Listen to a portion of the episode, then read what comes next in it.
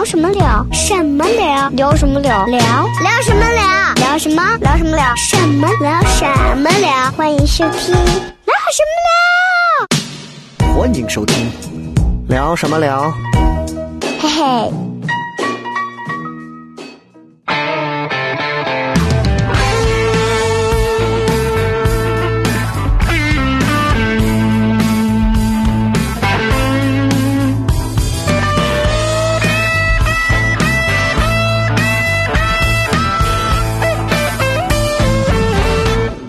You say is over,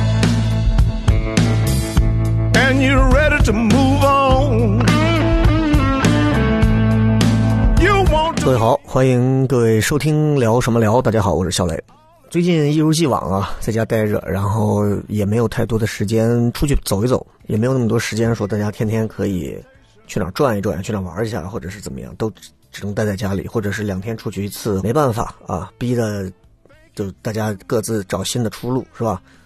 嗯、我也是啊，我就在家，那我也不可能请到一些嘉宾跟我一起来聊天我也不太不太愿意去做那种，就是像上一期我们做那种三线或者是多人的那种连线聊天因为第一个嘉宾他没有那么那么专业的录音设备，第二一个就是当中的这个操控度，我觉得嗯会有点麻烦，他会失去这个节目本身，我觉得嗯我认为比较有意思的地方，所以我想了想，我说算了。啊，我自己也能聊嘛，那我们就自己聊一聊吧。啊，最近其实有那么几件事情，也我觉得是值得可以聊一聊的啊，是挺有意思的。嗯，坦白说，我最近的心情一直不是很好，因为我相信不止我一个，是所有人的心情都不是那么好。的一个最重要的原因，我觉得那就是大家都出不去嘛。那既然出不去嘛，那就是会很多人就是，你知道那个情绪啊，人嘛，其实它是一种社交性的动物，对吧？你再说我是一个闲云野鹤一般的灵魂，啊，你在这样一个阶段让你就不能出门的阶段，其实每个人内心都会有一些焦躁、抑郁、压抑啊各方面的东西都会存在。所以你看，其实这个阶段每个人的人性多多少少，我觉得都有那么一些些的，咱们不能说扭曲啊，有一些些拧巴，都有一些拧巴，多少都有一些。再加上负面的东西很多，今天听说。啊，这个什么地方，这个这个又又发生了什么事儿，又又确诊了几例，这什么？明天听说什么地方又发现了个什么问题，后天听说这武汉当地的又有一些什么样的毛毛病，现在日本的这个什么什么公主号上有几几百人，对吧？韩国又发现了怎么怎么样，哇，你就觉得，你就你有时候你你知道你就陷入到一片这种末日恐慌的一种危机里来，你就在想，你说还有未来吗？对吧？这个我觉得是。挺让很多人在家里面会有隐患担忧的一个挺重要的东西，就是未来什么时候能恢复？恢复了还能回到以前的样子吗？这个这个会让很多人其实兴趣心情和情性性质都不太高啊。我这段时间就一直维系着一种宅在家里上网、宅在家里吃饭和宅在家里睡觉啊，就就一辈子打算就这么过了。打一个著著名品牌的“三宅一生”啊，我就准备这么过了。然后最近其实我们从最近的事聊一聊啊，最近发生了一个挺好玩的一个小插曲的事儿，就是我在抖音上发了一条这个我演出的现场的一个小节选的小片段，然后这个小片段呢，其实它为什么我说叫小片段？因为它其实是整场表演里当中的一个最不值一提的一个小铺垫啊、小花絮的东西，我把它放到抖音上，因为我的抖音视频里所有的东西都是一些非段子。那些炸的那些段子内容的之外的东西，就比如今天接下来我要讲一个段子，我要讲这个段子可能讲的是有关于呃这个吃面的事儿，但在这之前我可能就会问很多人，哎，你吃面吗？你你平时怎么吃面啊？对吧？在这些过程当中，我会留一部分好玩的东西发出去。那么这个这条抖音发出去之后呢，就引发了一些争议。这个抖音的这个抖音的内容是怎么？我跟大家再讲一下啊，可能有人不知道，有的人可能知道。这条抖音的内容大概是什么？我跟大家可以呃重复一下。我说我觉得陕北话啊特别的好听，为什么呢？因为我觉得陕北话呢就是整个陕西的，整个在陕西人在在我看来啊，整个陕西的，就是像印度口音一样的好听。对我专门强调了，我说是好玩好听，是好玩好听的。然后我说。这就好像我举个例子，就好比如说现在有一百个人啊，你看你们被打劫了，然后劫匪这个时候操着一口西安话说：“保东怎么样？停，站住，咋看哈？对吧？看着就是就是你就像个劫匪的样子。但是如果是陕北话出来，你就完全没有这种劫匪的气势了啊！你听起来你就一点都不紧张，你知道吗？你想干什么了啊？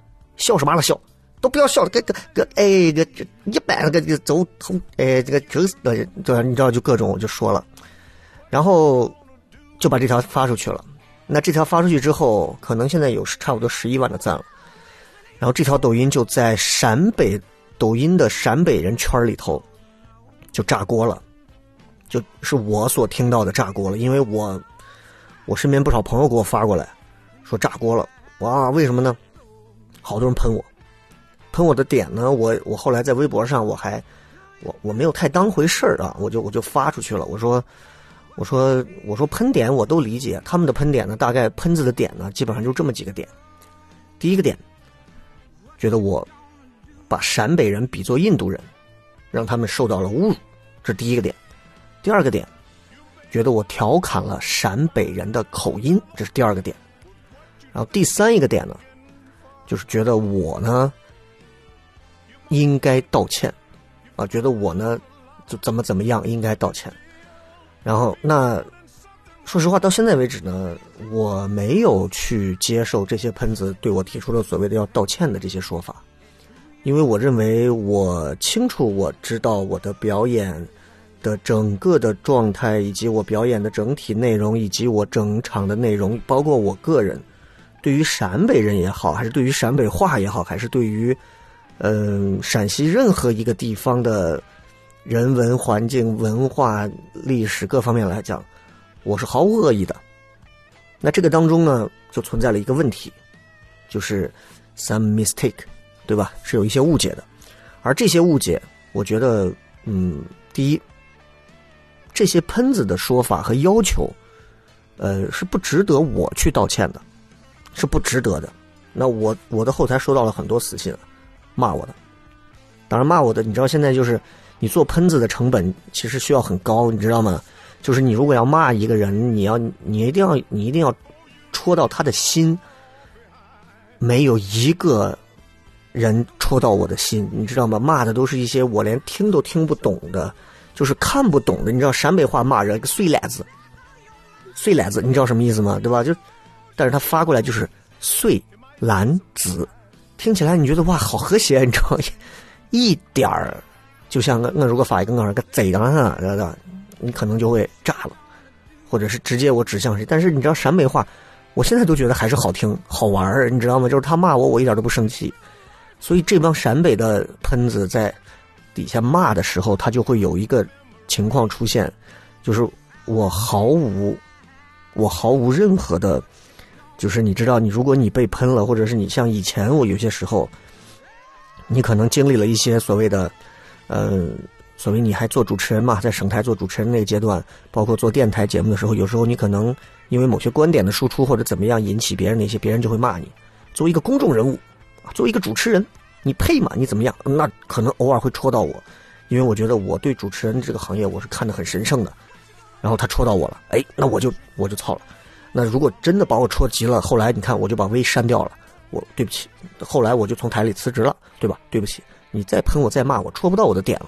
那其实这帮喷子用陕北话骂我，戳不到我的点，因为完全完全不会戳到我的点。第二，他们喷我什么呢？他们喷我说：“你，你们全家都是印度人。”就我特别奇怪，就是，哎，我全家都是印度人，我我一点都不觉得受到侮辱和歧视，相反，我觉得还还蛮好笑的，你知道？就是因为我的我的我的我的单口喜剧的启蒙是看了 Russell Peters。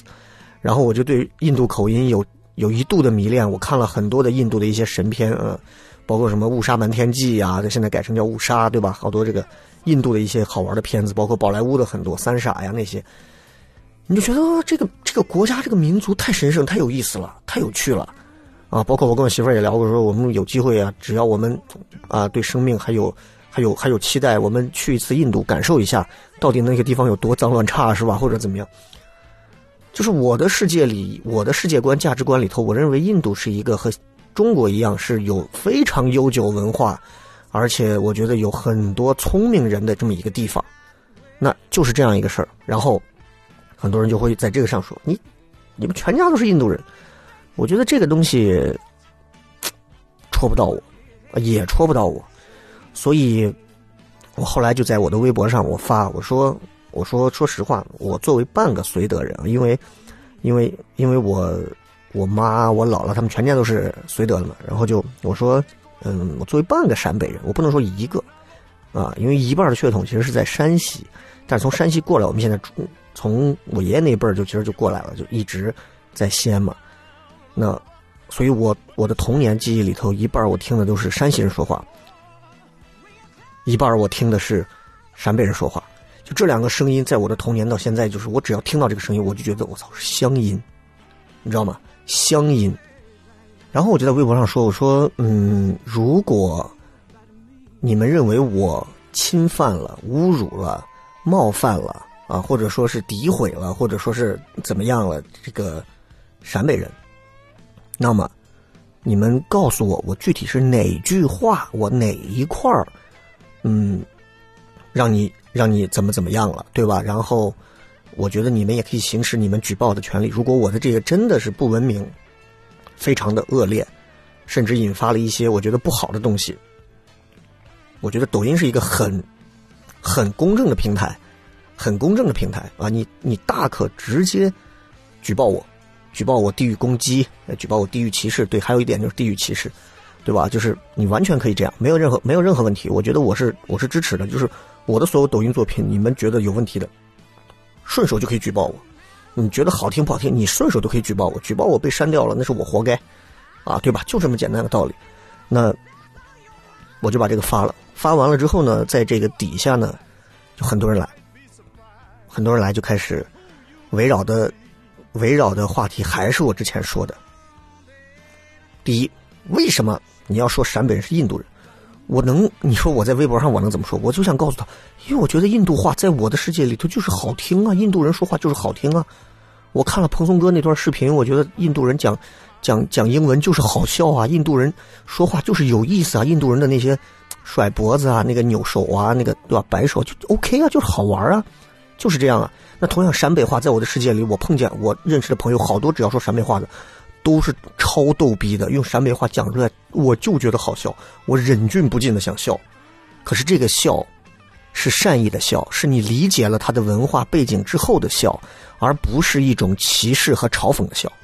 我觉得第一个最大的 mistake 误误会在这里。但很多人看过这个视频之后就没有办法，他不能接受，他就觉得，尤其是对于陌生人的那种，啊，看，哎，我看了一个陌生人，小伙长得也不行，是吧？声音也难听，戴个眼镜。关键是他很牛逼，在舞台上趾高气昂啊！我操，他长啊，他怎么能这么长是吗？我得喷他，我得骂他，而且点开抖音底下一看，嘿，果不其然吧，都是在骂他，老子也骂他，就这样就开始了。然后我开始还在底下和一些人在互动，我我是确实是对一些喷子的那些很蠢的一些逻辑，我是真的觉得怎么会这么蠢？而再加上确实在家没事干，我心情还不错。你们知道的，就是我只要心情不错的时候，我是会，我是会在微博呀、公众号里头跟大家大肆的互动的，啊，我我心情一般的时候我就不互动，我根本就不理，我都不看的，所以就这样一个情况。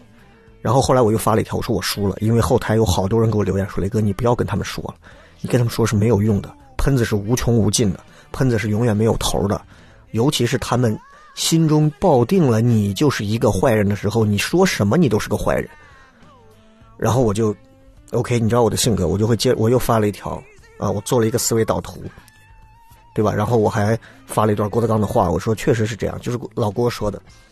火箭专家这个时候有一天一农民过来说，不能说农民，说农民喷就要喷，你凭什么侮辱农民啊？OK，你就说火箭专家造火箭，这个时候过来一一外行说，哎，你这为什么不用蜂窝煤烧？这专家但凡看他一眼，专家输了。那在这儿，我其实今天我就想借着这个节目，咱们就聊一聊吧，就聊聊这个事儿啊，就聊聊这个事儿。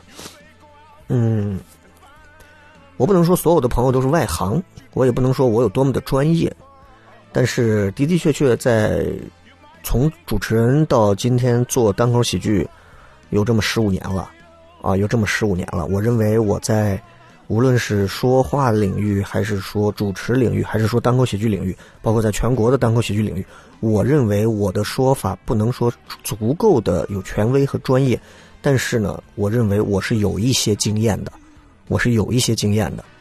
所以那天在直播的时候，我后来也讲了，我说其实我仔细回头看这个段子，当时没有想会出现这些事情。我仔细看这个段子的时候，我重新看这个段子，因为我们的我们的很多段子，我们自己会拿回来不停的反复去咀嚼、去打磨。我仔细看这个段子，其实我从到现在看，我都认为，我都认为这个段子本身是没有问题的，因为你知道，你的侵犯点和恶意调侃的东西是不存在的，是不存在的，不是他们说的那个样子的。所以，那我就觉得说，嗯。我得我得跟大家说说这个事儿。那单口喜剧有一个最重要的东西，就是就是就是它是美国的一种本土文化啊。这就好像说几个老外，然后呢，这几个老外呢，然后呃，在中国啊学了相声，对吧？学完了相声，尤其学了郭德纲、德云社这帮子相声，学完之后呢，哎，几个老外回纽约，然后开了个相声社啊，比如说叫什么呃。Stephanie 相声社，对吧？然后开了个这种相声社，然后他们就开始讲相声，哎，也开始学着郭德纲那样杂瓜，哎，讲那种带英文的相声。那这个时候他们可能杂瓜人种，因为之前中国有一个有一个有一个英文说的，不是英文说的，是一个老外的脱口秀演员叫艾杰西啊，他也做这个即兴喜剧，这这次好像还上某喜剧节目了。然后呢？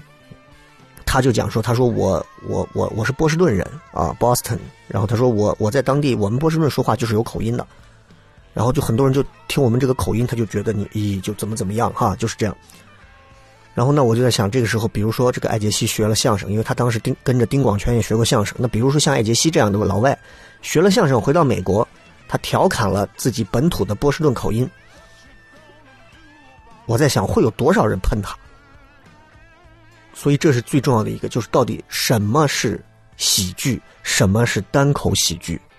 所以，如果当有陕北的朋友听到这一段的时候，我希望你首先冷静、客观、理性，不要被抖音上的这群货给、给、给、给蒙蔽住双眼，对吧？我不需要你了解我是一个什么样的人，但是我希望你能认真的去、重新的去听这段艺术的一个来源，包括说它的一个本质结构是什么东西，你再去重新的去想这段话。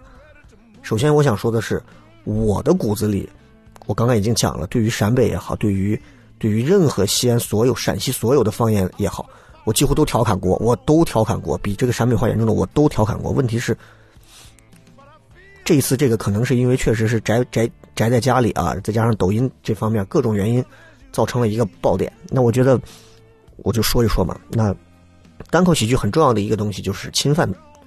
你们看到很多中国的喜剧节目，其实。它是没有太多的侵犯度的，没有太多的。我们我们所了解中国所谓的喜剧节目是什么叫侵犯度，对吧？我们经常会在现场讲什么是侵犯度。我讲过一个其实最粗糙的一个一个一个一个现场的一个互动，然后以至于西安现在很多的演员都在模仿。就是说，我说我说哎，我说你看我们这个单口喜剧呢，经常会有一些侵犯，但这种侵犯呢。啊一定是那种很简单的侵犯，就是那种侵，他不是说是直接上来就是骂你的侵犯，他不可能说，哎，你好，那观众还没给我还没反应过来，我说那贼嘛啊，然后好好就回去，就对吧？我说一句三字经，然后不可能是这样，不可能是这样，只可能是我们的一些侵犯，比方说，比方说啊，哎，你好，你二位，你二位结婚了吗？对吧？经常这是很典型的一种，结婚了吗？结婚了，结了几年啊？新婚，哎呦，新婚啊！你想过什么时候离婚吗？啪，炸，底下就会好笑，这是一种侵犯。当然还有比这更过激的侵犯，但我觉得，其实你看，在中国这么多年的喜剧里头，嗯，就为什么大家会去评论陈佩斯的这个喜剧小品，还有赵本山的喜剧小品？其实赵本山的喜剧小品里头，他也有侵犯，但是因为小品和单口喜剧不同的是，小品他在塑造人物，单口喜剧演员就是这个人物本身，你只需要做自己就好了，对吧？所以，但是其实你看喜剧，它都是有一个所谓的侵犯度的。啊，包括你看小品，我们经常讲叫针砭时弊，这也是一种侵犯，对吧？这个呃，陈佩斯的这些所谓的他的差事理论，啊，他你看他经常就是一个正派，一个反派，一个高，一个矮，啊，一个光头长得丑，一个一个阳光帅气是吧？就他跟朱时茂，包括他的这个戏台，你看他的差事理论玩到一个极致了，对吧？这个大帅，谁也打不过大帅，大帅最厉害，最有枪有权势，大帅把所有的那些当地的军全部军人全部干死啊，然后当地的军人呢，又可以把本地的这些所有老百姓吓唬住，本地的这些老百姓呢，这老板呀什么的又能吓唬住这些小人物，那只有最后这个小人物杨树新演的这个小人物，最后反过头来把大帅给制住了。哎，这一下这个反差就出来了。这个反差一出来，这就是所谓的侵犯，这叫侵犯权贵。这种侵犯度一出来，观众就会觉得我操，太好笑了。你经常能看到很多这样周星驰的一些，周星驰的一些这个片子里头都有啊，包括周星驰抓皇帝的小鸡鸡，啊，《鹿鼎记》嘛，侵犯权贵，为什么？对吧？这这就是一种观众就会觉得爽。你看，我们经常很多国内的单口喜剧演员也有这种东西，也有这种东西。就比方说，嗯，我记得那个，呃，北京北京北京的单口圈里头的那个悟饭老师，讲过一个这个，啊，就说说北京老大爷，北京老大爷经常就是一说话就是嘛呢，嘛呢，他描述的还挺细的，他就说，就是比如说别人说个什么正正要干嘛干嘛干嘛，问他个什么问题，或者是有个什么事儿，他就盯着那个人很久，然后怒目圆睁，然后鼻孔盯着人，然后最后这个时候喊了一句：“嘿，嘛呢？”就是这样。那然后他就说：“你说说，如果北京老大爷这一口，如果让他跑到你说这个外交部，啊，你好，就这个中国的这个这个这个贸易战的问题，您想对美国方面有什么要说的吗？”嘿，嘛呢？对吧？啪，底下就炸了，因为中国的外交官如果也说嘛呢，那这个就太奇怪了。可是这就是一种，这就是一种侵犯，这就是一种侵犯。所以侵犯分很多种，有善意的侵犯，同样一定有恶意的侵犯。所以我我到现在为止，我没有做过，我没有做过，嗯，非常恶意侵犯的内容，啊，都是带着善意调侃的心去去侵犯的东西。其实绝大多数来讲的话，我们都还是那种，包括我，其实能好一点。很多年轻演员，西安的很多年轻演员，目前还是处在一个讨好观众的阶段。他们不会轻易的去调侃观众，他们主要以讨讨就是，呃，讨好为主，就是观众今天笑了，哎呀，是吧？是吧？绝对不会说是像我一样，有时候会直接上来以后，哎呦，你是陕北人是吧？哦，你陕北的怎么样？你陕北很牛啊是吧？你陕北人怎么样？你还不是坐最后一排是吧？哎，以前你看我们陕北老板都坐第一排，你看现在都最后一排，家里面的矿挖光了是吧？哈哈哈哈，底下底下就炸翻了，然后那那几个陕北朋友笑得开心的要死，因为他知道那是假的。而且他知道，在那一刻，他也成为了表演的一个环节。这是第一点，侵犯的东西，这是单口喜剧里头必备的一个东西。你去听现场中国的所有的啊，包括你们看到现在线上有的所谓的吐槽啊、脱口秀大会这种，他只是把有一些更线下的、更 underground 的一些侵犯的一元素削减了、削减掉了啊。包括你看吐槽大会，他也在侵犯，但是当然他这个侵犯可能就更。替明星兜脸了，你知道吧？就说白了，有点那种让明星好落地啊，有点有点带点小洗白的感觉。这个就是咱中国的国情，你都明白对吧？咱都是都是大家都是朋友嘛，对吧？何必说话说那么狠呢？对，但是稍微偏小剧场一点的说话，都是会调侃起来，都是会稍微的比比你们线上看到的这些要厉害的多啊，要调侃的多。就包括你们看到的，像现在得得了什么，你们现在所了解的那几个比较熟的，他们在线下调侃的，就是直接、直接、直接，可能就会引起，直接可能就会引起观众的反感的。我听了一个，我给你们举个例子，是谁我不说了啊，在在在单口圈也很有名的一个，我是在上海演出的时候听说的，说正在演出的时候，这个时候呢，他在上头正在讲，这个时候底下他互动互动，你好，这位大爷，然后大爷说，哎，你好。他说：“您高寿？”他说：“我今年啊快七十了。”然后这个时候，这个演员就说了一句，就就很呃怎么讲，就是就这个侵犯度是我接受不了的啊。但是就是我觉得可能各个地方开放度不一样啊。就他就直接讲就说：“嗯哇，这这也是个蛮有名的一个演员。”呃，就说：“哦，哎呀，那幸亏您不是在北京，要是北京的话，您可能就要 I say 了。我只能用 C 表示 I say 了。”为什么？因为北京话说“ C 你大爷”，就是这样。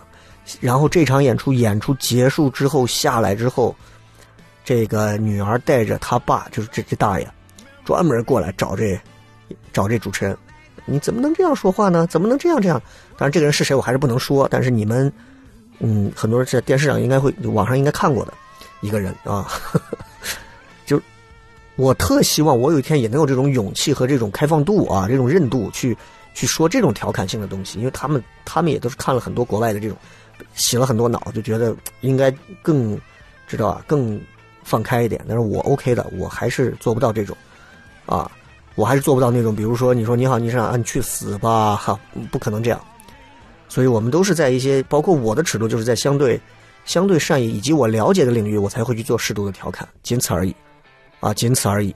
我一定不会去主动黑化谁，所以，所以这个是一个最重要的，就是侵犯度，啊，这个是单口喜剧领域也是最重要的侵犯度。第二个我要讲的是单口喜剧里头的一些小技巧，为什么这个段子是这样用的？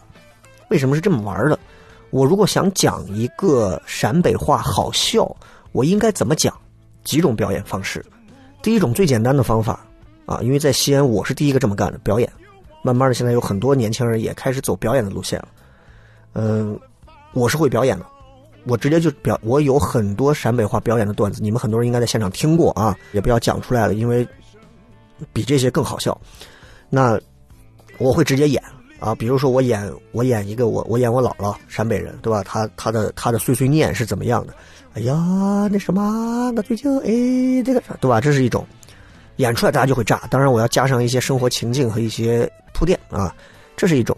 还有一种呢，就是呃，我不演出来，我用一些呃单口喜剧领域里的一些小技巧，把这个陕北话的元素带进去。比方说，我今天就是想说这个语言的这个，他我觉得这个语言听起来就是好笑，就是有意思。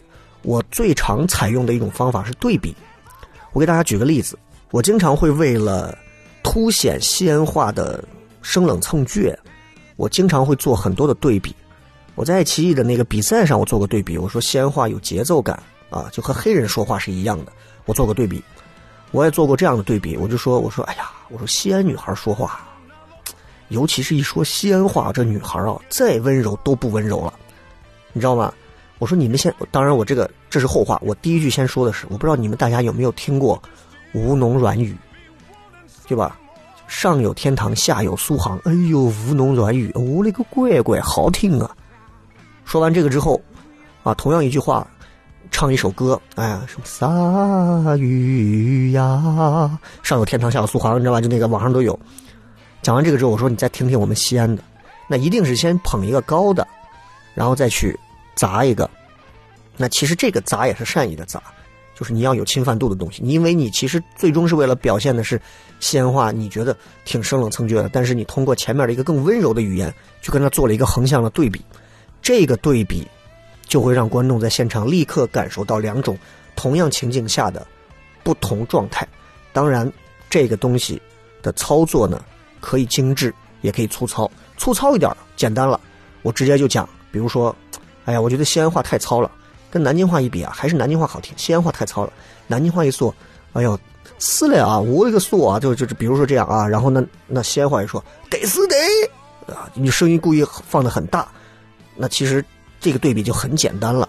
你如果要做的稍微复杂一点的这种对比，复杂一点的对比，你可能比如说，哎，有一天啊，你看我以前呢，我觉得就是这个认识一个南方的女孩，这个南方女孩每次呢，我见她的时候，她都说，哎呀，好的呀，对的呀。行的呀，可以的呀，对吧？就是很温柔的那种讲完，然后直到我娶了个媳妇儿，我媳妇儿是呃西安什么地方的，比如说东府的呀，或者是哪儿的，因为越东府的人说话，其实听起来那个生冷蹭倔劲儿越大啊。然后你就随便去举一个地方，那这个地方的人可能如果听了以后，他可能又会觉得如何如何，是吧？然后其实并没有，就是你你举一个地方，只是为了凸显关中话的糙。那这个时候你就开始讲，就会觉得我哎我一回家我就觉得哎我老婆应该对吧？应该就像我之前认识的南方女孩的朋友一样跟我说话，哎呦嘘寒问暖的，对吧？就像哎呦你好的啦，是啊，对呀，是啊，但是没有，就是咋得是我怎么就，这又是把这个情节和故事加上了以后，人物会变得更丰满啊！我只能简简单的目前说这几个啊，那这是第二个问题，就是单口喜剧做了一些对比，所以你看我在我那个段子里头，我用了两个对比，一个对比是在同场景下的不同置换。我用了一个抢银行的方式，我为什么要用抢银行这样一个有侵犯性的方式呢？第一，这个灵感其实是蓬松哥给我的，就我觉得我我喜欢那段表演啊，我我我想把这段表演带到我的表演里试一试。第二一个就是因为我觉得，如果放到一个很普通的生活场景里头，大家可能会觉得不是那么的带劲儿和过瘾，你知道吗？不是那么带劲儿和过瘾。如果你放到一个很简单的里头，你比如说两个人聊，两个情侣谈恋爱，啊，那你吃不吃嘛？我不吃。你吃不吃嘛？我不吃。如果换成陕北话，啊，吃吃完了不吃了，不够典型，知道吧？就是喜剧它需要一些典型的东西，有些时候它可能需要典型的这些代表，它才能凸显出它这个特质里头最 special 的那一个东西。这个是这个是喜剧玩法，啊，喜剧技巧里头有些东西你。你只能意会，你没有办法言传。再加上还有一点，就是所有的喜剧节目，它必须要有夸张。夸张是所有喜剧节目当中，我觉得是最呃最重要的一种技巧，对吧？你看我们的很多表演都带着夸张，单口喜剧所有的演员都带着夸张。他模仿一只狗，头那个狗跑得飞快啊，就好像是怎么怎么样，他现场表演出来，或者是他用语言讲出来，这都是一种模仿。那这个东西都要夸张。所以其实你看我用的那两段，不管是西安话还是陕北话的这两段夸张式的抢银行的那几句话，其实都是用的比较力气大的几句方言的词儿。我没有讲那些都把嘴闭上，然后来双手背上，来把眼罩戴上，都不要说话。如果想活的话，你们好好的；如果不想活，你们就赶紧跟我说话，我一枪送你见阎王。没有，我没有讲这么细，我讲的都是因为现场那个铺垫要求很快，我就过去了。那就是一个很快的一个小小点啊。那如果要是细着讲的话，我可能会讲这么细，但是当时就是粗着点粗粗着讲，所以我就讲了很粗糙的这么一个一个，就是只要把它的劲儿吃到的就可以。谁咋削再削，对吧？讲完，然后用陕北话的方式讲出来，那我就可能会用我我认为是我觉得最好笑的那几句话，也是我身边朋友给我影响比较深的几句话啊。看什么了？看看哎一个，就是你妈哎，看你妈了就是啊。那 OK 的，可能这当中带了一点点粗口，但是这些东西不妨碍在那一刻我已经完成了我这一波喜剧的一个设定的表演，而整个的表演里头，我只是为了让大家觉得，哦，在那么一个紧张的场合里，西安话说出来就像是幺二幺枪案，可是陕北话一出来，陕北话没有那么重的戾气，它是好听的，它是好笑的，它是好玩的，哎，马上不一样，就是这样，所以呃，这是我说的头两个点。第三个点是最重要的一个点，就是为什么那些在现场看了演出的人，没有一个会觉得说像网上抖音上看过以后的人反应那么大，甚至说网现场的人看完以后没反应，笑得前仰后合的？为什么？这个东西很神奇，就是它有一个特别、特别、特别有趣的一个，嗯，怎么讲？现象和规律吧，啊，有一个有趣的现象和规律吧，就是，嗯，就是它和电视很像，它和电视很像啊，就是你看我在现场，我因为我我在电视台也录了很长时间，省台二套录很多，包括都市女孩啊，呃，周末相亲会啊，周末够疯狂啊这些节目，录完之后，说实话，我现场很多时候用的劲儿、用的东西，除了后期被剪掉的，留在电视上呢，我看到的时候，我觉得。为什么总跟我想要表达当时那一刻的东西不太一样？我开始一直不理解，这让我其实我对这个电视就我就我就有点不喜欢。慢慢慢慢慢慢慢慢，我越来越理解这个东西了。尤其现在互联网时代了，你也做过直播，你也做了拍了很多短视频，是吧？快手啊、抖音你都玩，那慢慢你就明白了。我要跟各位讲的是为什么？就是手机也好，电视也好。最终你呈现出的所有东西，只要是现场的，再炸的，只要隔着这层屏幕啊，无论是手机屏幕、电脑屏幕、电视屏幕，你会发现现场多么热烈的温度都会消失，多么强大的密集的交流都会消失，多么让你觉得哎呀，你不知道那天多好笑的气息全部会消失。都会消失，留下的都是那些冷冰冰的客客观的记忆的东西，只有那些东西，就像一个监控一样，你知道吗？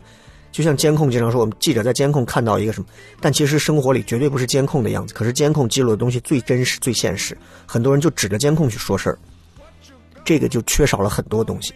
这一个是我个人认为导致导致很多人会产生所谓的这个误会的第二一个原因啊，最重要的一个，也可能是最重要的一个原因，就是载体不同，直接导致所有人观看的不同。然后我要讲的最后一个就是。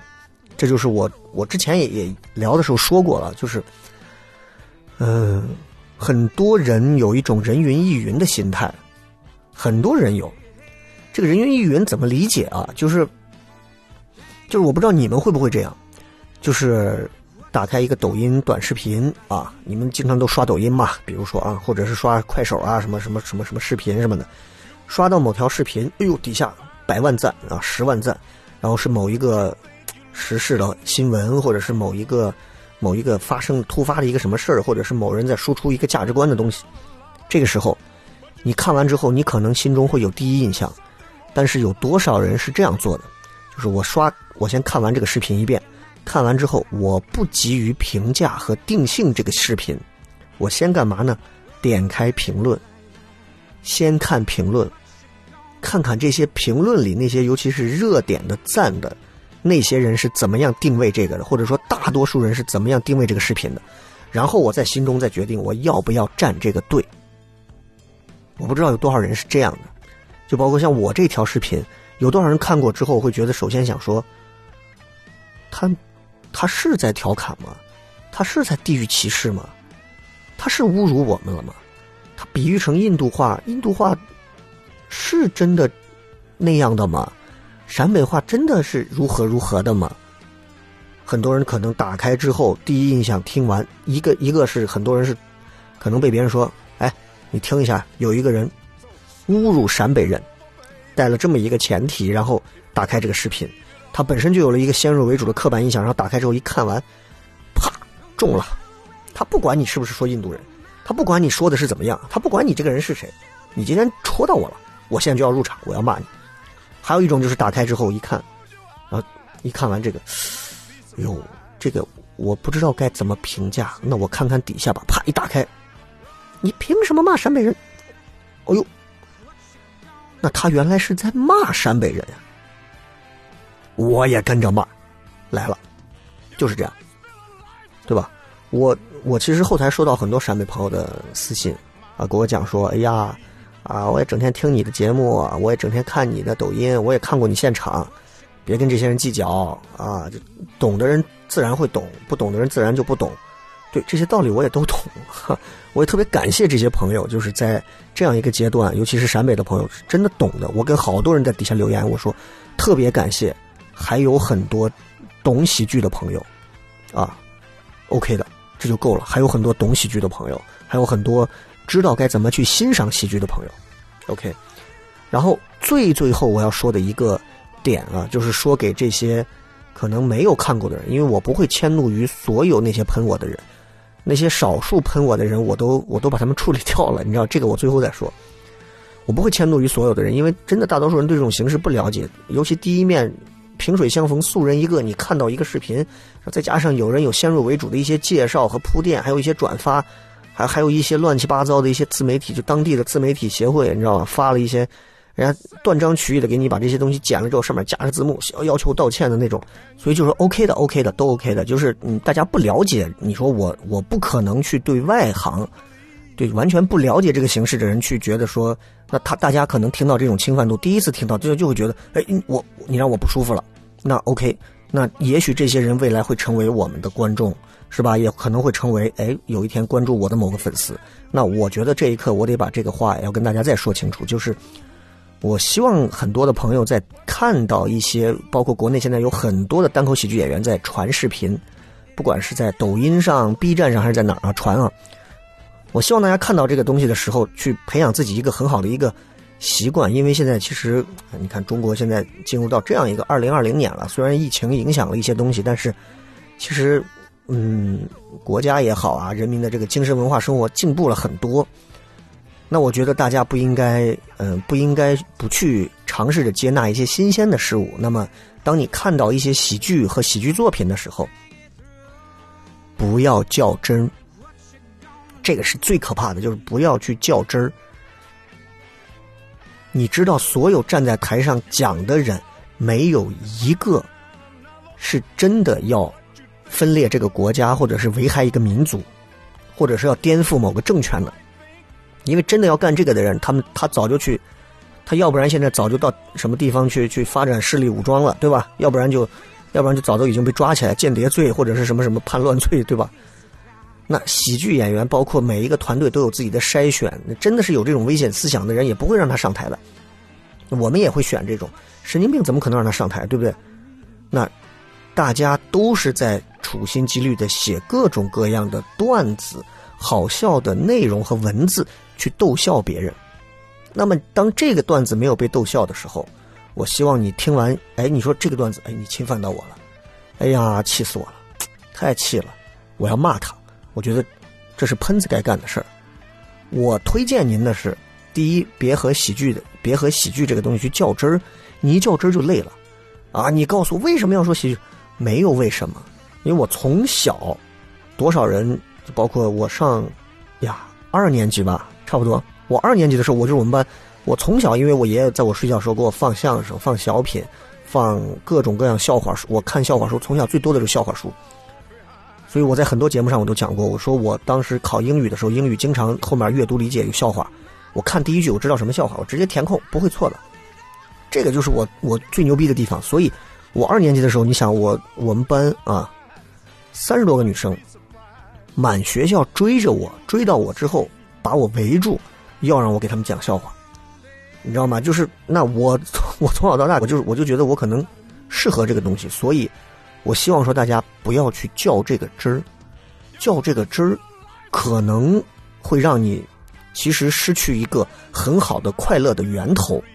但当你看完这个东西之后，你觉得说喷他喷他，可能就是刚刚说的是喷子，对吧？你尝试着再去看一看其他的内容。当然，我其实抖音上的视频我不会发那种太炸的，太炸的我还是会留到线下。那么，如果你认为你还是觉得我接受不了这个东西，我推荐你来现场看一次。包括我给所有那些喷子们讲啊，我推荐你来一次现场，当面骂我啊！你也不用说当一百个观众，显得好像我我要壮胆是吧？不，你就等人都走了，你到后台，你把我拉到一边，我今儿想骂你，我我一定认真的说，我洗耳恭听，我哪儿做的不对，我哪儿有问题，真的让您在现场产生不舒服了，我一定道歉。为什么？这是我吃饭的工作。我一定道歉。抖音这个事儿，我就是发着让大家知道有这么个事儿啊。因为说实话，糖蒜铺子这半年，不管是靠我这边抖音，还是靠大环境啊，我们票都不愁卖，都不愁卖，只是因为疫情影响都耽搁了。比比如说我相声小品啊，什么什么什么演艺会所全停了。但凡不停，说实话，说实话，每场一百个观众。能买到票的朋友，真的，我都觉得是幸运的。买不到的是正常。就现在在西安，我们演出现在是就这么个情况。所以我说，如果您，哎，在网上也看了我抖音了，您刚好又是一陕北人，您呢在微博上呢，还在抖音上呢，不管您喷了我没喷我，还是说您全程都关注了，您还是有一些内心的情绪啊，我推荐您买张票来看。哪怕您结尾的时候，您跟我说我就是愤恨，我就是各种，我当着你的面儿都没有说服了了你，我个人掏钱，您走人，您这场白看，看完您走，咱们从此一拍两散，我现场跟您道歉都行，明白吗？这是我个人的工作准则。除此之外，在其他地方，就我觉得很好笑的，就是我最后要讲的，就是我说这个喷子的众生相，里头有个小孩儿，然后这个小孩就这么讲。他就问我，他就跟我说，他说你，他说他就要求我啊，他给我发了很多句，都是那种单条一句一句的啊，明显一听好像感觉就有点，当时有点上头愤恨那种。然后他就给我发，他说，他说我觉得你应该给所有人道歉，你应该发视频给所有人道歉，你应该如何如何。我说那你告诉我，我哪里做的有问题？啊你不能光是一遍遍。他说我觉得你怎么？我说你不要老说你觉得，你给我说点客观事实，我到底哪里有问题？我他说他说不了，他说不出来，他就说我不，我认为反正我不管怎么样，你都应该啊，我觉得你都得，我就我最后就没啥说的了。我说你如果说不清个所以然，只是在这宣泄情绪，啊，替大众出头，所谓的大众出头，我说怎么就不要聊了？好吧，就到这儿吧。啊然后呢，就还有一类呢，可能就是我说的，就是这个，就有不少这个延安的、榆林的这些微博上的一些小号啊，就是一些加了微的小号，然后他们就是一看就知道，就是他们有一个自己当地的，肯定有一个自己的这种自媒体小协会，是吧？然后在自媒体小协会里头呢，然后大家各自肯定是把我同仇敌忾，然后讨伐了一番。但是这是让我觉得最，哎呀，最。最，我觉得还有点小小悲凉的事情，你知道吗？就是我认为啊，因为至少在西安，我西安的这些自媒体协会这帮人我都认识，就是我觉得大家都是那种哪些新鲜的我奔着哪些去，大家彼此推荐的人。但是，我我我不想说是我不想说是这个自媒体协会太固步自封了，太太太不接受新鲜事物了，还是说怎样？就是。就是至少我所接触到的西安已经是西安的自媒体协会的这帮人，在我看来，我都觉得已经是啊，西安人的观点、观念和各方面，我们的做法很多东西都已经够落后了。北上比我们可能更开放，大家会整天推送一些很新味、很新潮的东西来。但是，就这帮人，大家竟然会因为看到了这样一条视频之后，一个站出来说：“嗯，我觉得这个情绪是有问题的，或者说，我觉得我们的这个。”所谓的这种讨伐行为，其实是其实挺荒谬的，没有。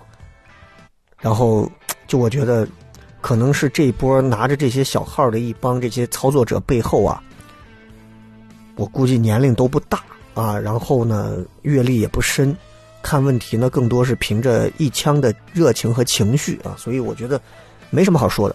因为很多的一些喷子啊，就是后台喷完我两种，第一种喷我就是就是就是骂。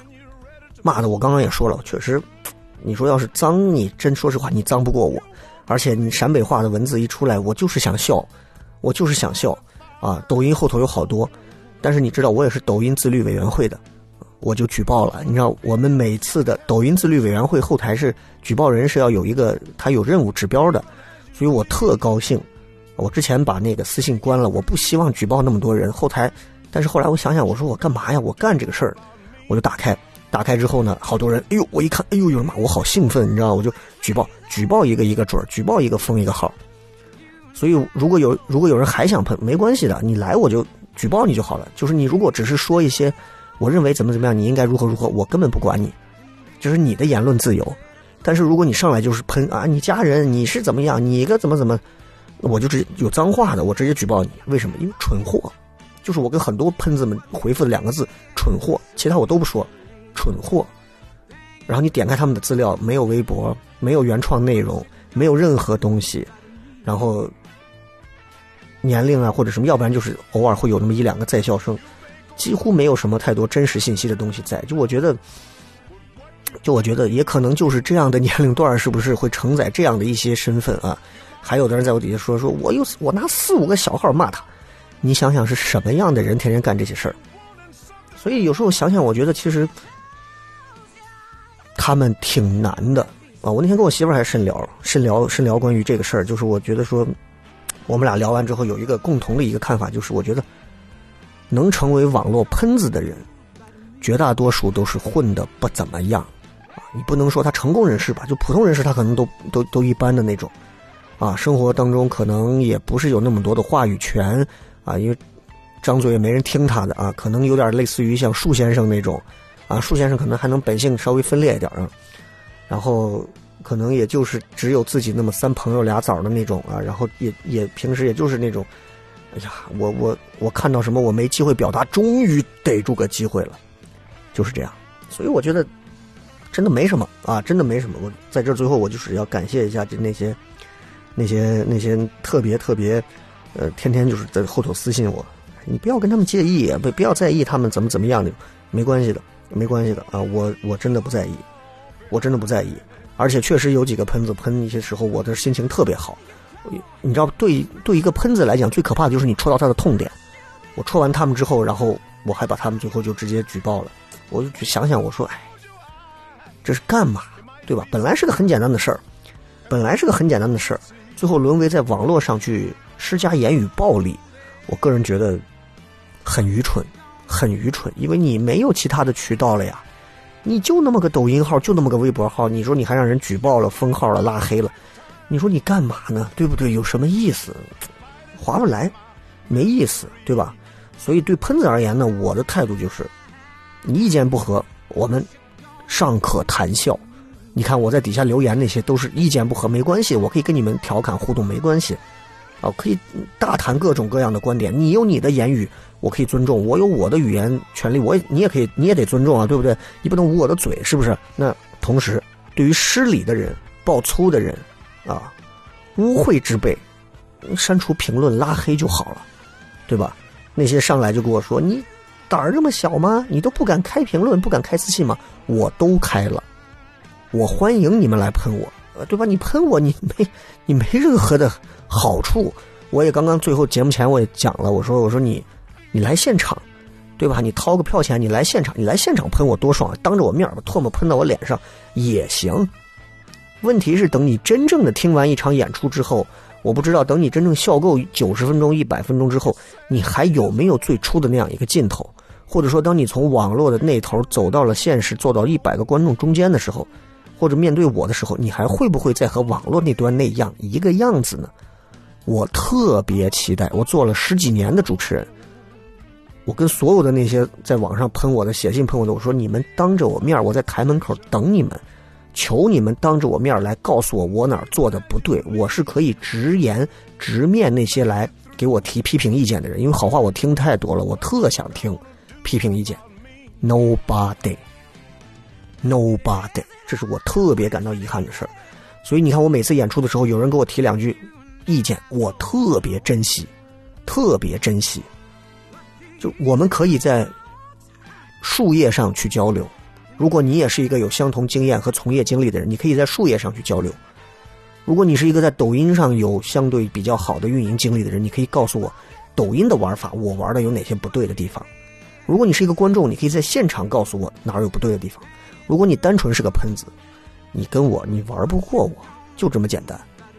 所以今天就是跟大家想聊一聊，就是这次这个有趣的一个小插曲啊，这个小插曲其实。他嗯，也真的是唯一这几天让我在家里面哎有点事儿干的一个小事儿，其他时间其实啊百无聊赖，百无聊赖。嗯，那我还是那句话，我捍卫大家去举报我任何微博、微信公众号还有抖音视频的任何的权利，我捍卫大家。同样，我也希望大家捍卫我的话语权。啊，一旦我有出格的话的时候。欢迎举报，无论我是曾经的主持人，还是我现在在做我自己的这个演出也好，还是做运营我自己的抖音也好，听不惯看不惯，我们用成年人的方式去沟通去交流。啊，下座的人你没有资格跟我谈这些事儿。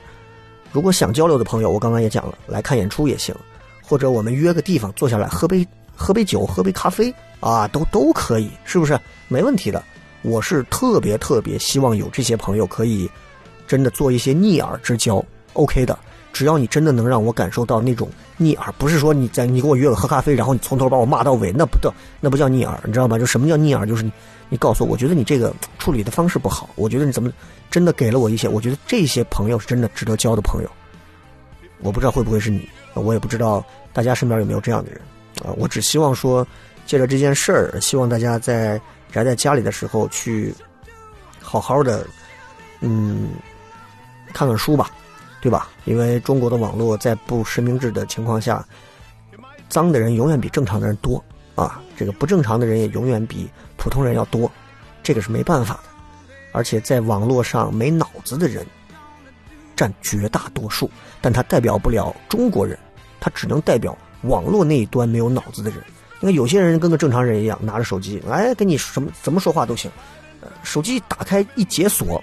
啊！一进微博，一进公众号，一进抖音，这个人就不是他了，马上脑子就消失了，就是一个蠢货，就是这样。所以今天就跟大家聊一聊这个事儿，然后也希望大家继续关注小磊的抖音公众号啊，然后我也会把这期节目呢，呃，专门发到微博上，让更多的朋友听一听，尤其是给很多的陕北的朋友要听一听。希望陕北的朋友，我只是希望说化解化解一些不必要的误解，倒不是说在喷子的眼里，你知道这个叫什么？在喷子的眼里，这个你叫洗白。喷子会说你，我操，你居然洗白。对，没关系的，没关系的。你看，有很多人会说，那现场怎么有这么多脏话，是吧？脏话是在现场增加情绪最好的一种调剂。对我在视频端你看到很扎耳朵，对不对？现场观众听着还挺爽。那么同时这一点上我是会接受的，我会在今后的视频剪辑里头尽可能的把所有的这些词儿去掉，只让现场的观众感觉到爽。同时在现场我也会把这些词儿相对减少。那如果你还是接受不了这个方式，我推荐你在优酷或者是。优酷吧，优酷或者 B 站啊，去搜索一个叫乔治卡林的 George Carlin 啊，这样一个老头儿。这个老头儿也是我除了 Russell Peters 之外，另一个我觉得也是中国单口圈所有演员奉为神明的一个老头儿啊。他真的是开创了多少个脏字儿的，就是你知道，这就是脏话的魅力，知道吗？所以其实当我们在提及文化的时候，我希望喷子们也好，还是我们的正常朋友也好。不要单纯的只是去讲着说，只要不说脏话的就是好的，说脏话的都是不好的。那我觉得这个其实，嗯，我一定是有不同的意见的。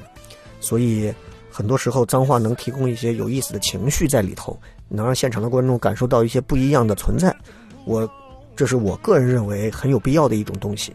当然这也是个人的风格啊，提及不到说素质修养和其他的一些东西。